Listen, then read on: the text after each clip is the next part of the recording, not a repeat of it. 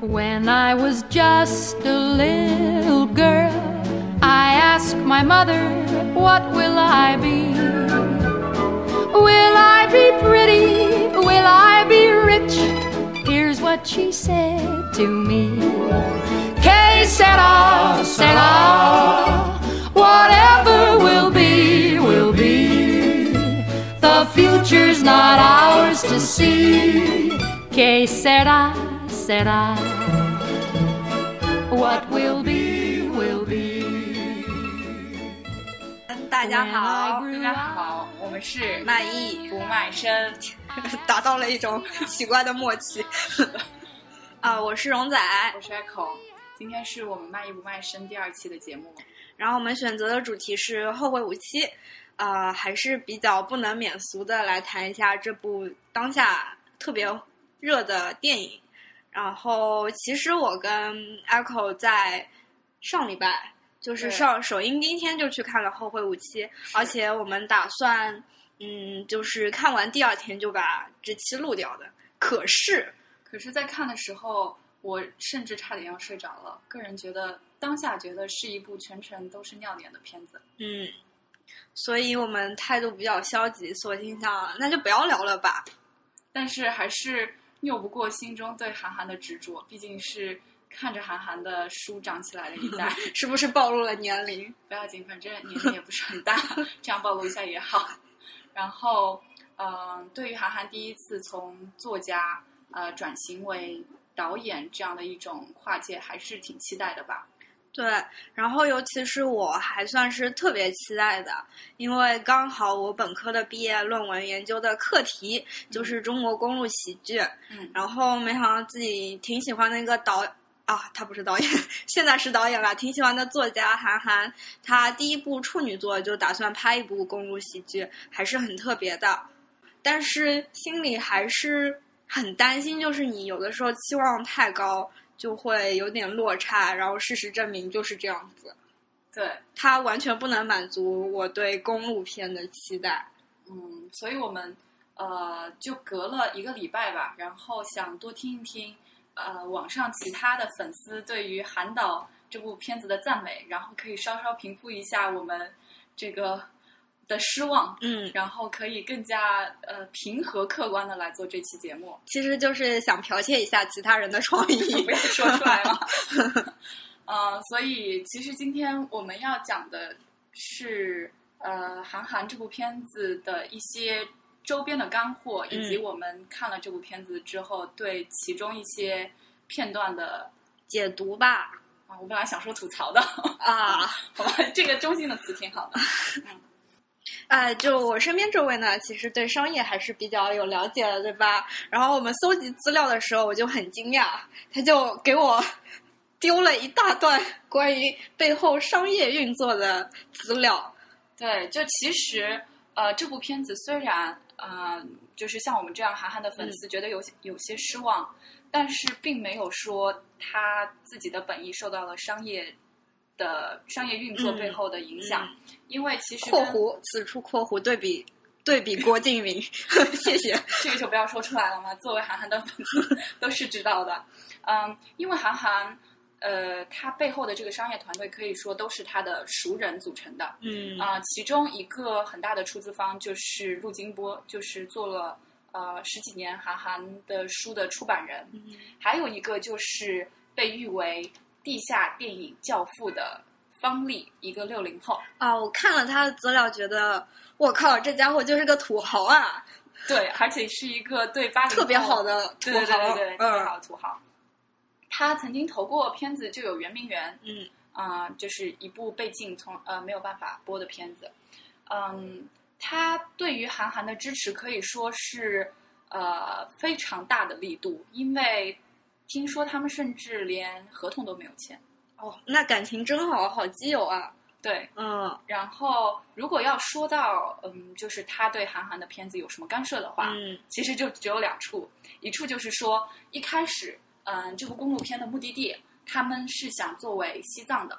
啊，那的确是个比较敏感的话题对，，然后嗯方丽以多年拍片未能上 映的经历，呃，提出说还是把它笼统的改为西部。啊，还有一个干涉一是朝被蛇咬，十年怕井绳啊！毕竟它也是西总部局真的是个非常神奇的，存在。 嗯然后还有一个干涉就是，呃，他们本来呃在一开始的时候有一个、呃炸房子的一个镜头，嗯嗯呃，本来是想用炸药的，嗯，但是方丽马上就跳出来了，说一定不能用炸药，最多改用煤气罐。 经验丰富啊，以前炸过很多次嘛。肯定炸了很多次没有 上映吧？嗯这让我想到了另一部片子，嗯就是好像一二年宁浩导演的《无人区》嘛，嗯，其实也是被广电总局干涉了啊很多，对之我后听拖说了至少一年半才被，而且已经上映的时候已经被改得面目全非的片子，就是那年呃泰囧还没有赚十三亿，嗯就他拍的时候泰囧还没赚十三亿，嗯等他上映的时候已经可以借泰囧的东风再好好宣传一笔啊了。啊，好像扯远了，是，啊我们先来讲一讲，呃，我们对这个片子的一些吐槽吧，还是忍不住要吐。还是要一吐为快好了。第一个槽点就是我第一次心情有波澜起伏的时候是，我靠，那个胡生去哪儿了？就是他们开着车把胡生丢丢在了那个旅馆的时候，之后持续十分钟，我就一直在问 Echo 这人去哪儿了？他们不管他了吗？但其实，呃，最后有一个解读是说，嗯胡生的走是有一个隐藏的，呃，对社会的失望吧。嗯、就是这说，怎么说？就是说，胡生他一开始，呃，之所以跟浩瀚还有江河会成为朋友，嗯是因为他们两个是村庄里唯一不叫胡生，呃，傻子的人。嗯但是啊后来他们不是胡生，呃，遗失了的时候，嗯走失了的时候，然后他们就打电话给广播说嗯要寻找胡生，但是他们用了“傻子”这个词。嗯然后那个时候胡生是听到广播的，啊，所以他是听到广播了之后对智力身低下是吧？对智力低下啊，要文绉绉一点 然后他就对自己唯一的两个好朋友失望了，啊于是他就决定再也不出现了。我还看到一些网上的神解读是说，因为是浩瀚还是江河讲的一句话，就是要是丢了嗯，就因为胡生之前一直在说，我要是在路上丢了怎么办？应该是江河后来跟他说，如就站果在原地，就站在原地，嗯回到原地等他们。哦，所他以就回有到了些东人西岛就解是吗读说，嗯，胡生最后回到了东极岛，嗯而且就是，嗯，扮演胡生的那个演员，他在自己的呃微博上，就是按照胡生说了一段话，就是好像就是说他之后三年都在东极岛等着他们回来。我觉得这两种说法其实很有意思，嗯就是一种代表的是，嗯，其实更多的像是浩瀚这样的性格，就是第一种说法，就是其实他对于社会上的人是都是抱有一种怀疑的态度，嗯所以说其实他因为一直带着这个怀疑的态度，最后那个广播里面嗯证实了他的怀疑是成立的之后，他就放弃了，他就一走了之了。啊，然后我看到的解读感觉嗯挺善良的，就是最后这个是小伙伴还是在原地等着你们。是江河的那个态度，嗯所以他就江还河是信任嗯小伙伴，就回到了自己。所以我觉得其实这个跟韩寒拍这个电影想要表达的一种对社会的看法，其实是还是如果这样说的话，还是很有关系的。就一千个人眼中有一千个后会无期。对，嗯，对。之前我还问了 Echo 一个问题，就是我说这部片子主角到底是浩瀚还是和江河？ 浩瀚就是那个就是特别社会化的，啊嗯，啊、然后江河就是那个非常愿意信任人嗯的老师。你觉得是谁？江河啊，因为我觉得陈柏霖真是太帅了， 请不要怪穿的痴也情女粉丝的。穿的也非常 MV 嗯的感觉。然后冯绍峰吧，真的好穿的好俗啊，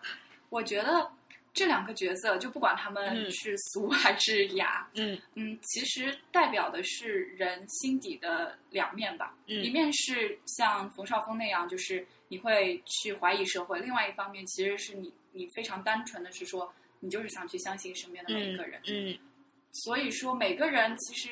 因为他社会的阅历吧，还是嗯会就是选择自己倾向的那个角色。嗯，我觉得这样也还是蛮有意思的这样一个设置，有是种心理的那种是，感觉。嗯嗯啊，怎么感觉我们好像是在歌颂《韩寒》这部片子？啊，达到了一开始的目的。是的，然后来讲讲第二个槽点吧。嗯，第二个槽点其实是，嗯，自从他们上路了之后，你有没有嗯觉得他的故事都非常的，嗯，支离破碎？是，它就像一篇散文。就我一直在想，这部这部片子的高潮在哪里？其实我预期的高潮是刘英英这段故事，但它真的就浅尝辄止是了哪。个？就是陈乔恩的吗？啊、就是那呃个笔哦友，哦，袁泉。对，嗯，嗯，首先就是袁泉这个演员，我特别喜欢他，我觉得真的是他的出现，在预告片里的出现一下子拉高了整个逼格。，逼格，对。 然后其次，嗯，但是很失望，对于对袁泉这样的人吧因为嗯，我看那个整个片子，我感觉袁泉就是一个 NPC 嘛，嗯就是你打游戏的时候过去问了一下啊，他，对，得知了一个线索，对对嗯，但不得不说，袁泉自己那个镜头一杆清台的镜头还是非常震撼。，对，特别是他一一边揭露着一个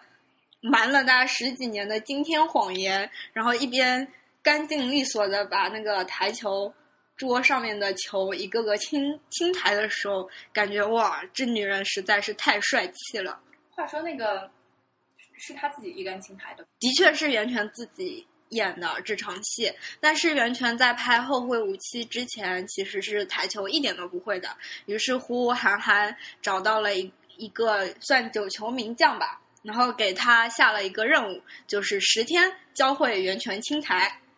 这么牛逼，对，然后袁泉跟袁泉就每天要花两个小时跟着教练练台球，十天，然后每天两个对小时嘛，就是加在一起二十个小时。是竟然练你到就了可以一杆清台 了，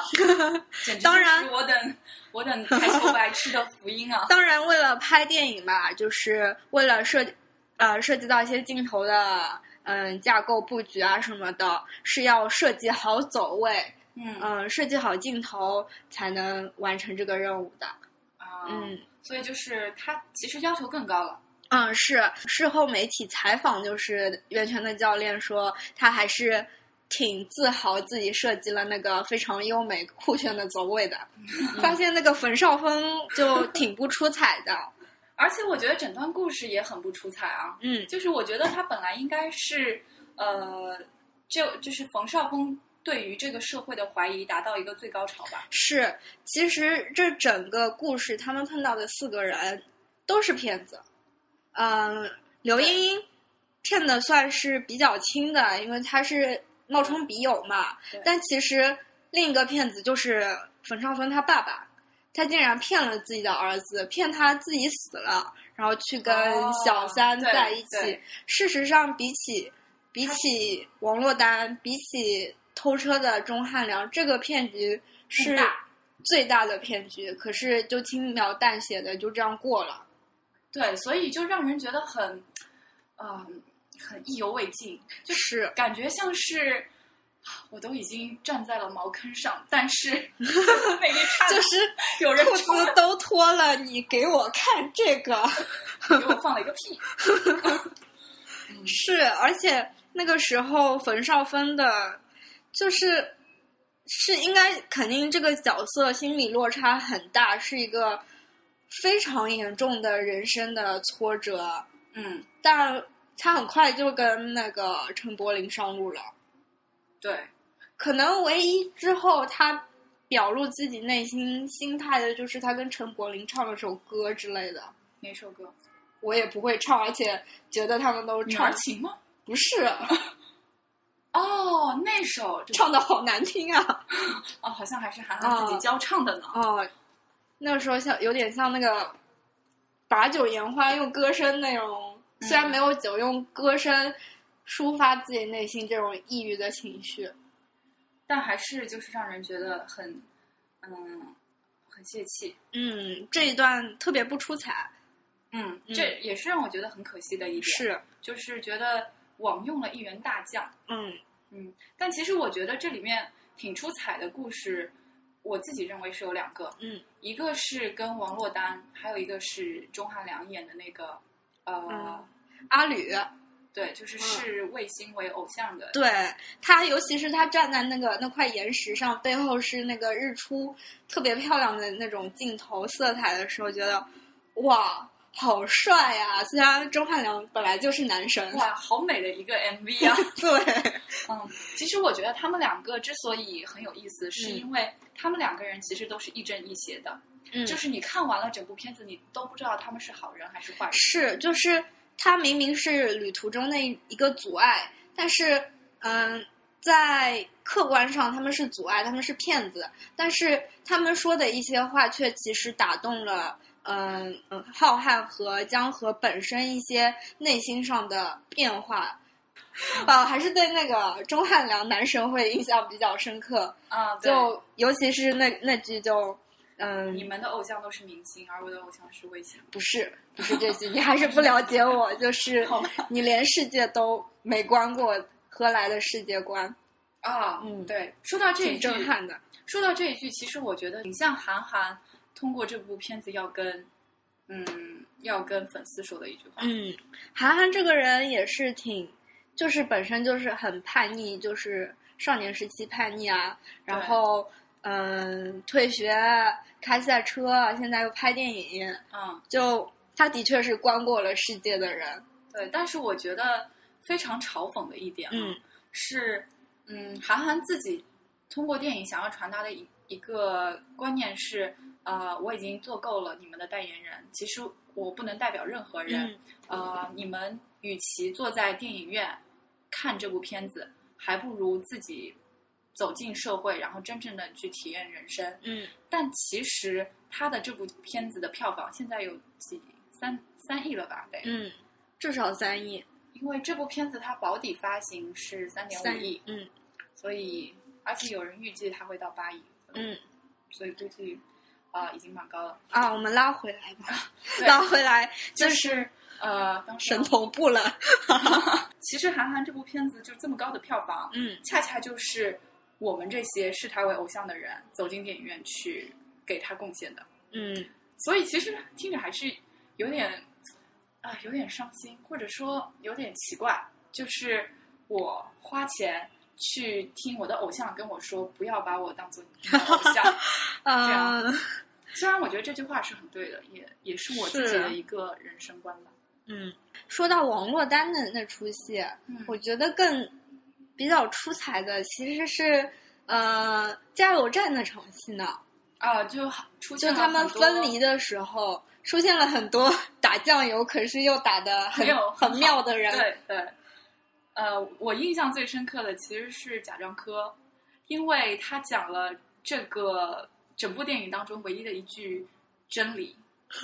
哪你句？记得吗？就是呃，加呃汽油车不能加柴油。 哦，我以为你说还是家人对你最好之类的。 没有没有，我我没有那么俗啦。嗯，呃，我是因为我之平时一直有在追，万万没想到，当啊，王大锤跟孔连顺突然出现的时候，我好惊讶。啊我之后才意识到孔连顺也在，因为在万万没想到里面，孔连顺一直是女装扮相， 话说我都没有认出来王大锤呢。说明他的确坏坏的，对，终于感觉自己成坏坏哒。 终于成就了变成了一名痞子。嗯嗯，而且我觉得他们在那段当中讲的话也还是呃挺值得深思的吧。哎，对，那一段真的是教会了蛮多的，尤其是 如何防止冬天的静电。 哦，原来你关注的是这 个。话说，因为我一直很湿润，所以从来没有 经历。因为我们在南方嘛。 对，嗯嗯，而且我觉得王珞丹这一段比较有意思的在于，嗯，她有三个人之间的互动，嗯所以折射出了三个人之间，就是第一次折射出了江河和浩瀚不同的嗯个性。嗯嗯，另外也是被王珞丹的造型小惊讶了一下，啊非常的文艺。是，我想来说一说这个片子的两首歌，哎，因为这两首歌其嗯实也大大提高了这部片子的文艺啊，逼我格觉得真的是很妙哎，就是嗯，我是无数次在朋友圈或者微博被朋友用《后会无期》刷屏，没有而且甚至是在重返后之路吧，不是，就是后会无期周边的所有东西、哦，OK 刷屏。首先第一次就是先推了那个邓紫棋的那首，呃，后后会无期，啊后会无期，对，同名主题曲。嗯嗯那首歌也相当怀旧，它是一首改编自一首呃比较也是古老的电影 When Life Ends， 《When When the the End of the World 啊，When the End of the World，嗯不好意思，博主的英文都不太好，》 ，The End of the World。英语老师死的早，不好意思。然后这首歌可能我还是慢，有点觉得邓紫棋唱还阅历不够的嗯，感觉。我是这样觉得。这首歌虽然，呃，在周边来说没有朴树那首《平凡之路》火，嗯但是我觉得放到片子里来说，这首歌其实是很搭很对，嗯，很契合它当下。嗯是真正的同名主题曲。因为我记得他想起的那一刻是他们呃离开东极岛要去旅行的时对，候，那个镜头特别漂亮，就是整个是一个完全九十度俯视的一一艘船在一个大海对中的样子，特别漂亮。而且那个时候那种开阔的心态，让我觉得他们这个旅途会一路 光明的那种很壮阔的情怀。对，而且我觉得很大程度上，呃，邓紫棋这首歌的歌词，嗯，有点像是无声的心声，嗯因为它当中有写了一段说，当一辆车消失无迹，当一个人成了谜，你不 知道他们为何离去，啊， 那不就是胡生的独白吗？所以其实胡生丢了，可能在 Jam 的歌里面已经有所暗示。那他后面那一段，当一艘船沉落海底，当一个人成了谜，可能就是浩瀚的啊星际吧，就是因为他爸就是在船上消失的。我以为你要说是是江河之后那个最后一个镜头 跟跟那个王珞丹不是相遇还有在一个大电灯泡，船上，我以为你说那艘船会沉没，我真的好惊讶，那个小马达长达是有那么大。哦哦，说到小马达，我嗯们还是先把歌聊完吧，好再来聊小马达。然后呃，我想说朴树这首歌，当时我真的刚听歌的时候，真的好感动，好感动。对，我就觉得差点哭了，因为就我觉得一首歌有没有放感情写，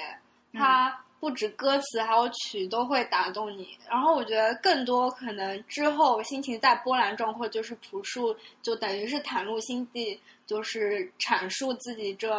可能十十几年年的抑郁的心情。嗯，呃，就觉得跟这首歌实在是太贴合了。不过《平凡之路》跟这个电影嗯说起来还还是是没有太大的关系，还是朴树个人的光环光芒更加明显一点。而且我刚听《平凡之路》的时候，它让我对《后会无期》产生了一个嗯很很不一样的期待，因为我觉得《平凡之路》里写的最好的一句词儿，也是今天我一直在反复听的一个词儿，就是他说：“呃，当我无数次失落、失望、失去了方向，嗯然后他后面写的这句词非常妙，是说呃才看见平凡是最终的答案。”嗯就是我当时以为《后会无期》是会拍一个，呃，有点类似于《飞行家》的嗯那个感觉，就是我曾经登上过山顶，但是啊就最后是又回归平凡的那种。嗯嗯，对，我是嗯从叙事学 突然学究了起来。嗯其实，嗯、要说公路片，它一开始就是因为平衡被打破，于是呃主角决定。呃，追寻自己的平衡，然后踏上了一段路程。嗯最后，其实他们的目标好像是一个地方，其实是内心的平衡。嗯，到了最后，他们遇到钟汉良，尤其是钟汉良在呃那个夜晚在篝火边那那段豪情壮语，那段关于卫星、关于外面的世界的那个，会让我觉得，对我也要 走出去，我要当一个很勇敢的人或者什么。再到最后，其实的，就是是结局是两个人分开，就很落寞的这样嗯，很平淡的分开，就好像也是印证了那个《平凡之路》的那那首歌，就是啊到最后，其实平凡才是最终的真相。但其实最后他们两个都并不平凡啊。韩寒给他们设计的结局，所以就是很多人都不太喜欢最后硬插的那个画蛇添足的，嗯，江河的故事。对，嗯，就是不太理解韩寒到底想要通过最后这个结局表达什么？是想要呃极力把这部片子变成喜剧吗？给江河一个更好的结尾吗？就是说呃相信社会，相信他人。嗯，可能是一种主流的价值观吧。就是他最后，你相信韩寒他 会愿意传达主流的就价值观吗？呃，我一直是内心是偏就是欣赏江河这样一个人的。啊，我还是比较乐意看到这个结局的，只是有的时候可能黑色幽默放多了，我会希望最后他们就这样分开了，让观众去想象他们最后的、他们之后的人生会怎么样。对，我觉得这样会是一个更加好的嗯结局。嗯说起来，其实韩寒呃用这种一开始一路向上，嗯然后突然扭转的这种方式，嗯在影片里也真的是用了很多。嗯比如说，嗯，苏米嗯一开始说“我绝不会睡”，嗯 但是他下一个镜头就是他靠在车窗上呼呼大 睡。然后比如说江河说。啊、我决定的是绝不会改 变的。下一个镜头就是浩瀚坐在那儿开车 了，就是我觉得是这种小机灵，一开始的时候还是会觉得挺好笑吧，但是当他多了用了十几个的时嗯，候，就审美疲劳了。其实我觉得，恰恰这也是韩寒整部片子的一个问题，他抖了太多的小机灵。他抖了太多不段子，嗯就就是到最后你已经就是思维定式，知道他说的东西最后都会被打脸，就自己打脸。我说 A，他就不是 A；我说 B，他就不是 B。对，导致我后来在看那个就是青蛙想要跳出那个锅子的时候，太没有期待了。，对，就是嗯他刚开始拍的时候，首先温水煮青蛙这个典故是已也经是人尽皆知的东西，嗯嗯再加上他之前的一个铺垫就是绝不，但是结果又反过来的，嗯这个又让人觉得反正整整一段都非常的呃鸡肋。青蛙是呃捕食害虫的，请大家千万不要伤害小青蛙们。 呃，我这要是做的怎么了主流吗？我本来以为你想说戈壁里没有青蛙，没想到却说，没想到你这么主流，嗯，小学老师教的好，我看不起素你。质太高。然后呃，我觉得韩寒这整部片子应该是叙事学上的一个失败，嗯但是不得不说是符号学上的一个胜利。嗯嗯，因为呃，他留下了大量非常经典的呃段子，嗯或者说金句，嗯比如说他作为影片宣传的那个，呃，虽然听了很多大道理，但依嗯然过不好这那一是生。王王珞丹说的。啊，对，嗯其实当时你知道他在选这句话的时候，还是有有一个小的插曲，嗯就是韩寒刚开始做第一个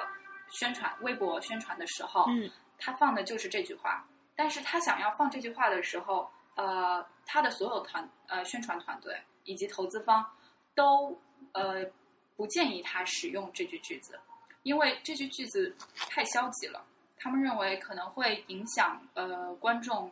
对这部片子的期待。啊，所以预告片里面好像没有这句句子呢。但是他赤裸裸的对，但是海报报上，所有平面的海报上都是这个。我记得预告片一开始是，呃，第一个预告片是东极岛的岛歌，嗯，嗯，然后第二个片子就用了那个卫星的那个梗啊对嗯，对，那那个真的还是蛮，其实是很积极向上的一种心态。但如果要说哪一个片子比较符合这个呃整部电影的风格的话，那真的是那句话，对，因为我们听了好多大道理，看完了这部片子还是不知道 韩寒想说什么。对，还是不知道，嗯，走出电影院我们要如何做这期节目？可能我觉得韩寒的确是个好作家，他讲的他在嗯这部电影里靠着这些主角口中说出来的句子都特别好，嗯真的是金句。可是有的时候，我觉得电影它毕竟是一个嗯。怎么说？视听语言的过程，嗯 嗯，更多的是画面跟可能呃主角一个小动作，比如说抽根烟的姿态，或者转身的姿态或者开车的姿态什么的，让你有很大的触动。就像《泰坦尼克号》，你可能不会记得什么哦，Rose 我爱你啊什么什么的，但你绝对会记得他们站在船嗯船头那个经典的动作。但韩寒这部《后会无期》没有什么让我印象特别深的画面。我记得王家卫也说过，他觉得一部好的电影是不需要台词的，嗯你可以通过我的画面就感受到我要传达的东西。嗯但可能呃，有从作家转刚刚转型成电影呃导演，他的思维还是思维惯性用的是一种我的文档，对 Word 文档，嗯，就是他可能自己脑子里有那个场景，那个场景如果转换成文字，嗯也确实是非常生动的文字，嗯但是他在表达方面还欠缺一些嗯火候。是，所以这一点来说，应该郭敬明比他走的要稍微远一点，因为至少小四把 Word 转换成了 PPT。呃，用就是绚丽的一些金钱上面、物质上的嗯充斥着的豪华的阵容，嗯，来给你一个视觉盛宴。所以可能韩寒这一整部电影拍下来的费用还没有郭敬明一个镜头贵吧？天哪！就我记得那个小看《小时代三》的时候，嗯最后滚那个、呃赞助商的时候，整整滚了三瓶耶！我去，很有很有郭敬明的风格。是是，我觉得这其实也代表了他们两种呃态度吧。嗯虽然说他们两个人都生活在上海，嗯但是郭敬明更多的是一种市中心的上海。我记得，呃，在《小时代一》里面，顾里说过一句话，是说“打死我也不会来浦东” 。 然后韩寒他的他代表他自己也说松：“我江是对我是上海的郊区的人民民。” 所以韩寒自己本身就是有一种小镇情节吧。嗯嗯，我觉得这两种其实一个是在万千少女当中比较有呃比较吃香，一个是在文艺青年当中比较有有基点。嗯，然后啊，之前 Echo 一直拉着我不要让我把自己对那只狗的崇拜之情哦 流露出来，会严重拉低我们 整期的质量嗯。可是我小时候真的好喜欢那只狗啊！啊，虽然我也不知道为什么那个莫名其妙的树林里面会突然出现一只 碰瓷狗。对阿拉斯加，对，所以你觉得这个狗它的出现是是为了什么？我我真的其实没有好看像说毫实无话意义，好像可能为了吸引我这种花痴的、充满狗吃的少女情怀吧。或者另外一种是它可能嗯变成了一种宣传的元素。就是你去微博上搜一搜，会发现有这么这只狗自己，它拥有一个微博，就叫“后会无期马达加斯加”，然后应该是创作团队就是用这只狗的名义发了好多微博，这样还蛮有意思的啊。哦是那只狗一直说说埋怨韩寒说，韩寒韩寒一口答应说什么宣传要带他啊，海报上会有他啊。啊可是他最后发现那个海报上压根就没有自己。还是挺萌宠的。嗯，是。然后最近今天还发现一个更搞笑的事情，就是啊、呃大家记得就是苏米他那张小卡片上是有个哦电话号码的，对然后那个电话号码其实是真的存在的。 ，OK，谁的对电话号码？谁是 这么应大该是剧组任何 不知道谁的电话号码，然打后爆了吧这几天。然后就会就有很多好事者去给那个电话号码发短信，嗯说苏米，你你你最后小孩叫什么啊？苏米这个七夕节什么哦，我也孤不孤单啊？什么嗯什么的哦，所以这应该也是一种。手段。后来有回复吗？就是哦有，啊，有的时候那那位苏米是会回复呃网友或者好事者的，所以大家可以去尝试一哦下。那个电话电话费应该交了不少 了。而且，嗯、这让我想起，嗯、另外一部公路片就是《泰囧》嘛。嗯，泰囧记不记得他们徐朗啊去大酒店的那一场戏？呃，宝宝不是拍了个拍了个微博，发了条微博嘛？然后那条微博是在拍戏的时候就存在的，的确有一个叫宝宝的嗯。宝宝的微博，然后他整部戏就一直哎，我跟今天认识的小伙伴，他带我去住五星级酒店之类的，这应该也算是一种新时代的新的宣传方法。嗯，可能是让观众觉得更像真的吧，会有一种亲近感。嗯嗯，聊到其他的公路片，其实我就想到之前在嗯网上很火的一篇帖子，就是说给韩寒再介绍几部公路片，嗯，如果是我，你会介绍什么？我一定会介绍那个《落叶归根》，就我特别欣赏这部片子。嗯，为什么？嗯，首先其实里面就是演员都是老戏骨嘛，就是嗯，赵本山、嗯宋丹丹、吴马啊之类，就是都是老戏骨。对，但是他比《后会无期》好在哪里？你觉得？他他很真实，不知道为什么我就相信他是真的。啊，即使他整个路途中，就是一切都是非常喜剧。它本身一个开端就很喜剧，是说，嗯、赵本山的工友在工地上死了，可是他们家乡有一个传统，就是说，就也是中国人的一种传统，就是落叶归根。嗯所以他决定，他决定把自己死掉的工友的尸体嗯背回工友的家乡。然后赵本山本身是工地上做的嘛，他又没有钱，然后他就开始想各种方法，比如说，嗯、掩盖说他这个工友这个朋友是喝醉了啊，然后带他带着他去坐长途汽车啊，然后还有很多，比如说他把工友的尸体放在轮胎里面，嗯滚下山啊之类，就真的是非常戏谑的嗯故事。可是我不知道为什么，我就相信它是真的。啊、所以其实比我觉得比韩寒好的就在于他每个故事之间的关联还是非常紧密的。而且，嗯嗯，会有故很事多主人公一直一开始就一直有一个很明确的目的地，让会让观众很有代入感，然后会嗯非常希望他抵达那个目的地，会慢慢就是把自己的情绪融融入到赵本山这个人的一切的命运。他遇到困难，你也会觉得很伤心；他开心，你也会觉得很开心。我想这样子是一个比较好的观影感受吧。嗯，嗯，话说我有个问题，嗯，呃，《天下无贼》是不是公路片？天下无贼，我觉得并不是公路片。啊然后这边我来念一下公路片的定义吧。 天哪，观观众真的想听这个吗？我看到荣仔已经把他大学的论文翻出来了。公路电影是指以旅程和道路为叙事载体，以主人公在路上的遭遇和人物内心的转变来推动剧情发展，表现人们疏离孤独、寻找逃亡、流浪、反叛等内容的类型电影。嗯呃，说起公路电影，其实它是发源于美国好莱坞。美国有一段时期就是所谓就是垮掉的一代嘛，嗯就是那个时候就是孕育出来很多像朋克文化啊，然后还有那段时间，呃，美国的青年就是有一些什么吸毒啊，就是非常叛逆的心态，然后营造在那个那个社会背景下产生的类型片。所以其实传统的类型片更多的是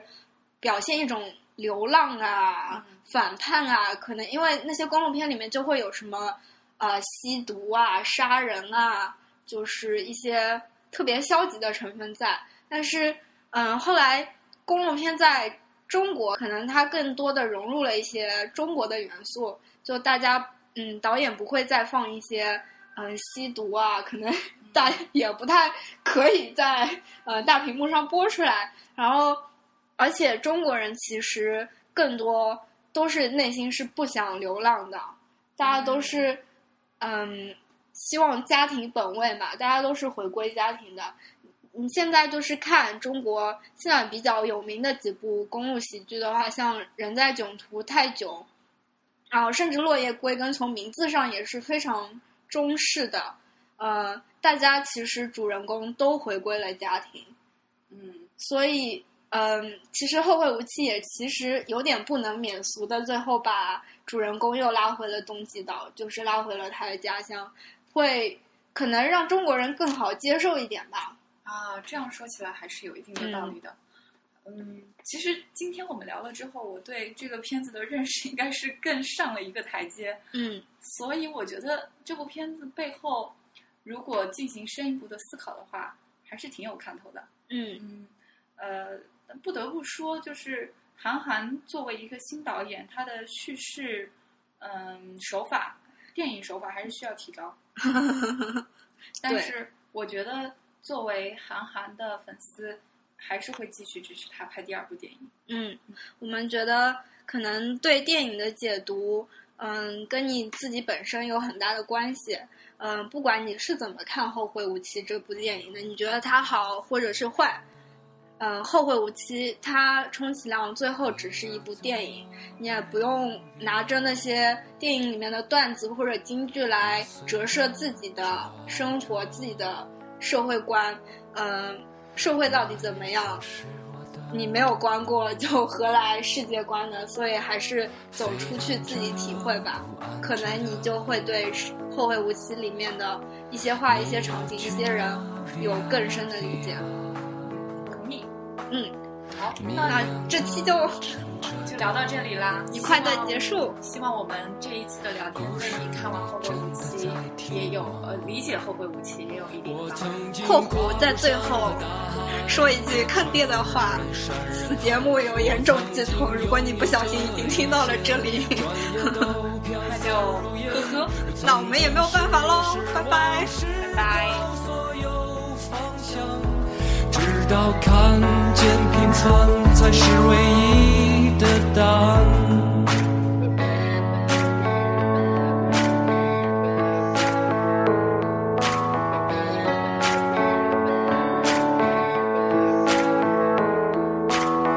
当你仍然还在幻想，